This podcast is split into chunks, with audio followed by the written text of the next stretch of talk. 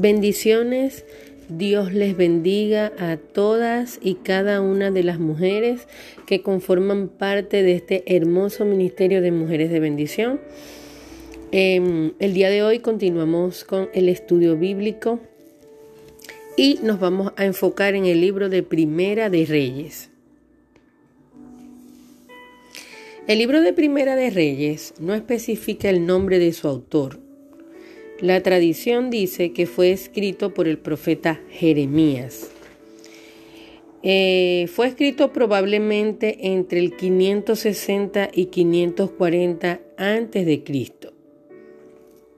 Este libro es la secuela de Primera y Segunda de Samuel y comienza por seguir la secuencia del surgimiento del reinado de Salomón después de la muerte de David. La historia comienza con un reino unido, pero termina con una nación dividida en dos reinos, conocidos como Judá e Israel. Primera y Segunda de Reyes se combinan con un solo libro en la Biblia hebrea. El libro de Primera de Reyes comienza con Salomón y termina con Elías. La diferencia entre los dos es que da una idea de lo que sucede en medio. Salomón nació después de un escándalo en el palacio entre David y Bexabé.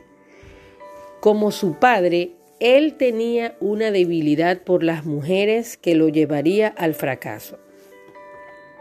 Salomón lo hizo bien al principio, orando por sabiduría y construyendo un templo a Dios que le tomó siete años. Pero luego pasó 13 años construyendo un palacio para él mismo.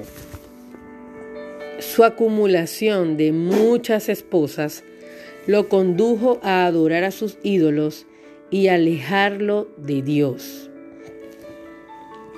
Después de la muerte de Salomón, Israel fue gobernado por una serie de reyes muchos de los cuales fueron impíos e idólatras. Esto, como consecuencia, alejó a la nación de Dios y aún la predicación de Elías no pudo traerlo de regreso a él. Entre los reyes más malvados estaban Acad y su reina Jezabel, quienes llevaron la adoración a Baal a una dimensión en Israel.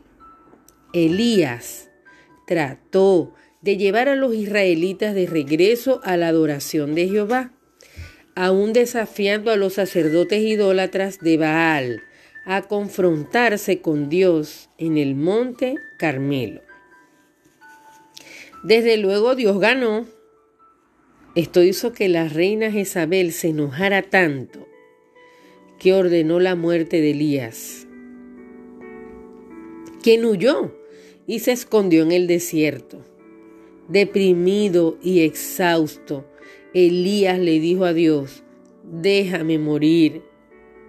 Pero Dios le envió comida y ánimo al profeta y le habló en un suave murmullo y en el proceso salvó su vida para la obra aún por hacer.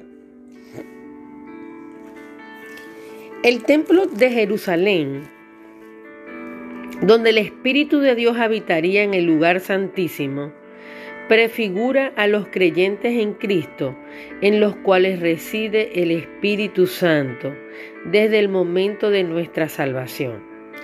Al igual que los israelitas que habían abandonado la idolatría, Así también debemos apartarnos de cualquier cosa que nos separe de Dios.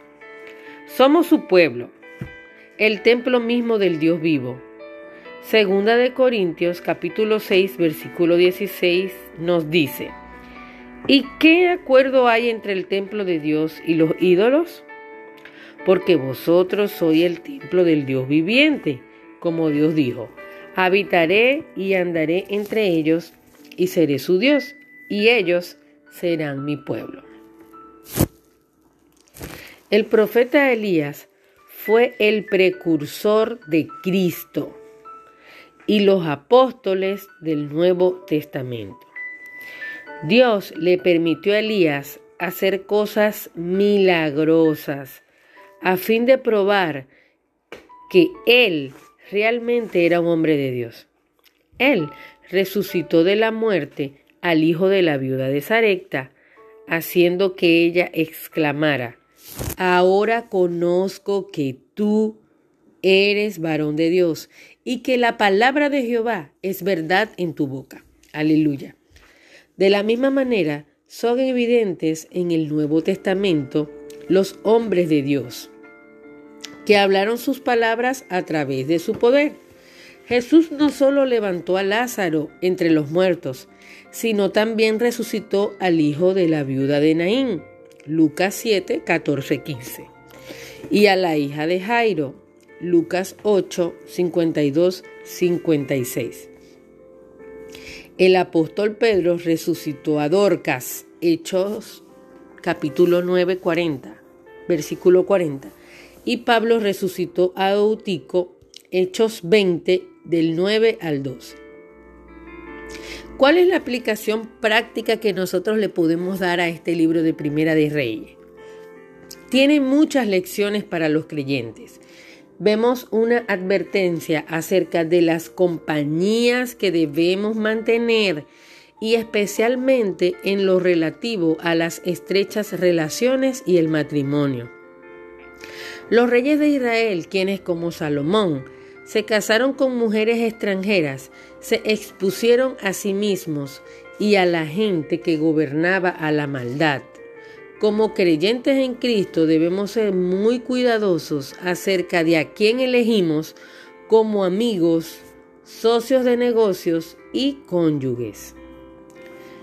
Primera de Corintios capítulo 15 versículo 33 dice, no erréis, las malas conversaciones corrompen las buenas costumbres.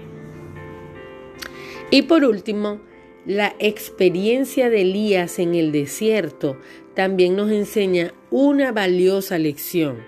Después de su increíble victoria sobre los 450 profetas de Baal en el monte Carmelo, el gozo se tornó en sufrimiento cuando fue perseguido por Jezabel y tuvo que huir para salvar su vida.